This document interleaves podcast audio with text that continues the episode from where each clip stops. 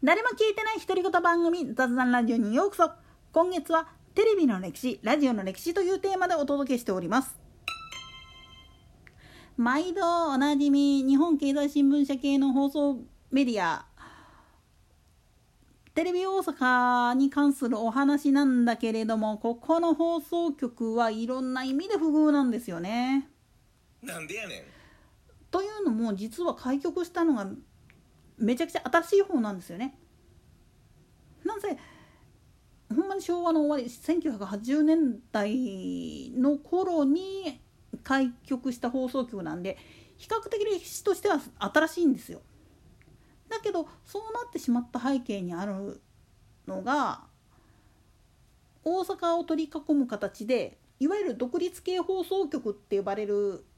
まあ、サンテレビだとか KBS 京都テレビだとかっていった放送局があったがためにいわゆる準キー局としての大阪の放送局をテレ東が持つことできんかったんですよね。なんでそんなことになっちゃったかっていうとテレビ東京の前身で東京12チャンネルっていうテレビ局自体の営業方針がいわゆる自分のところで放送されてる番組を切り売りするという形をとってたんです。この方法だと何が便利かっていうと地方の放送局はもうただ単純にそこで提供された番組を買えばいいわけであって制作コストが下がるんですよね。でかつ買い取りで買ってきた番組だから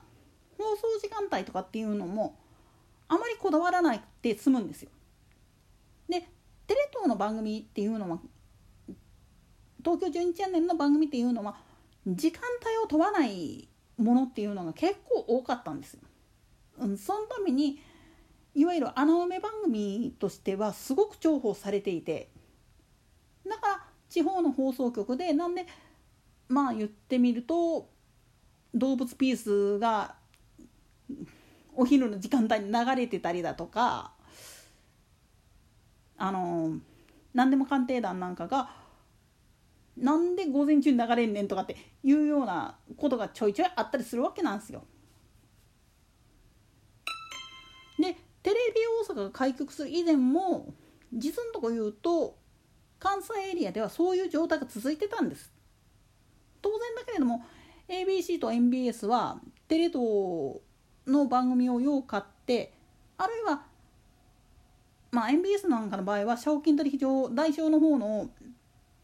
放送を担当してたもんだからそのつながりで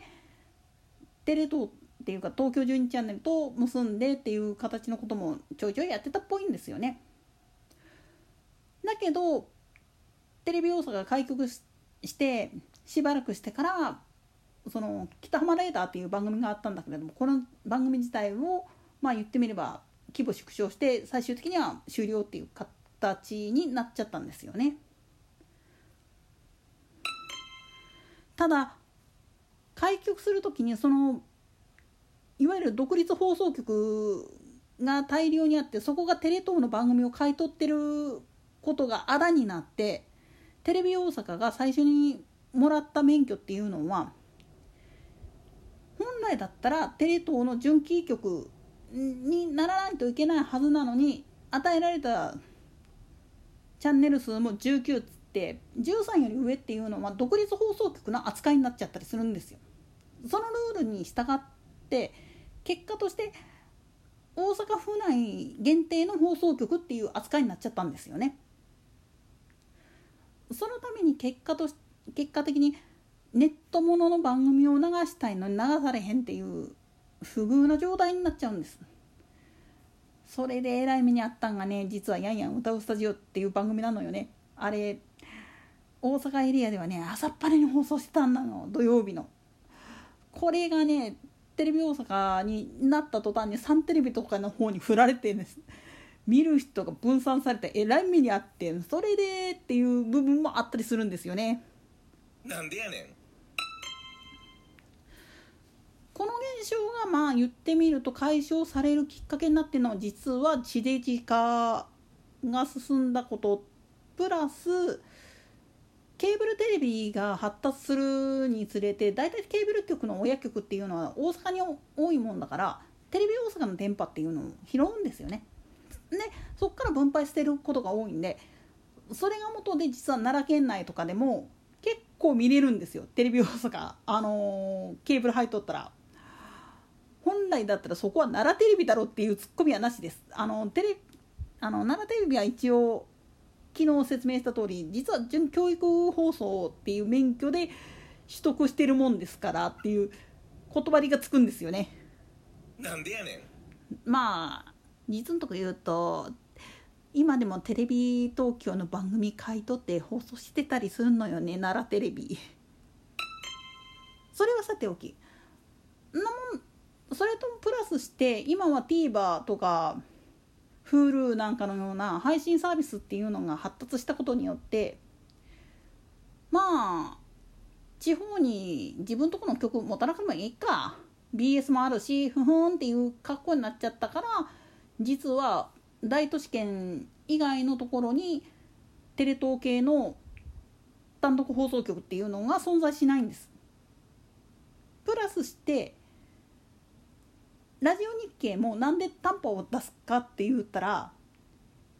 要は地方に放送局を設けようと思ったらそれだけ分の財力っていうのが必要になってくるんですよね経営に。この負担がでかすぎるがために短波っていう道を選ばざるを得なくってかつ世界で唯一の民放局っていう変な放送局になっちゃったわけなんですよね。なんでやねんただその変な放送局であるがためにラジコの方では全国扱いなんです全国放送扱いだし故にあの無料の状態でエリアフリー関係なしでラジオ日経は第1第2両方とも聞けるっていう風な状態になってるわけなんですよ。あちなみにラジオ日経の大阪支社は実はテレビ大阪西館の一角にスタジオがあるんですよね。なんでやねんこれも昔はここじゃなくてもうちょい西側の方に古いビルがあったんですよ。ところがそのビルが老朽化したこともあってじゃあ新しいところに移ろうって思ったらちょうどテレビ大阪の方が空いてるからそこ入るっていう形になっちゃったらしいんですわ。まあそのことがあって去年あの今小塚アナがやってる番組の前の番組である「中野アナへちょっと言わせて雷部屋」っていう番組の中で唯一テレビ大阪のアナウンサ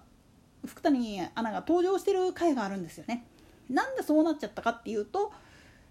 中野アナをいちいち大阪に呼び出して収録するわけにもいかんかったっていうのとプラスしてどうせ社屋の中にはいるんだから使えよっていうオチがあったりするんですよね。なんでやねんまあそこら辺に関してはあまり深く突っ込まない方がいいか。といったところで本日はここまで。明日は水曜アドランアーカイブをお届けいたします。それではまた次回の更新までごきげんよう。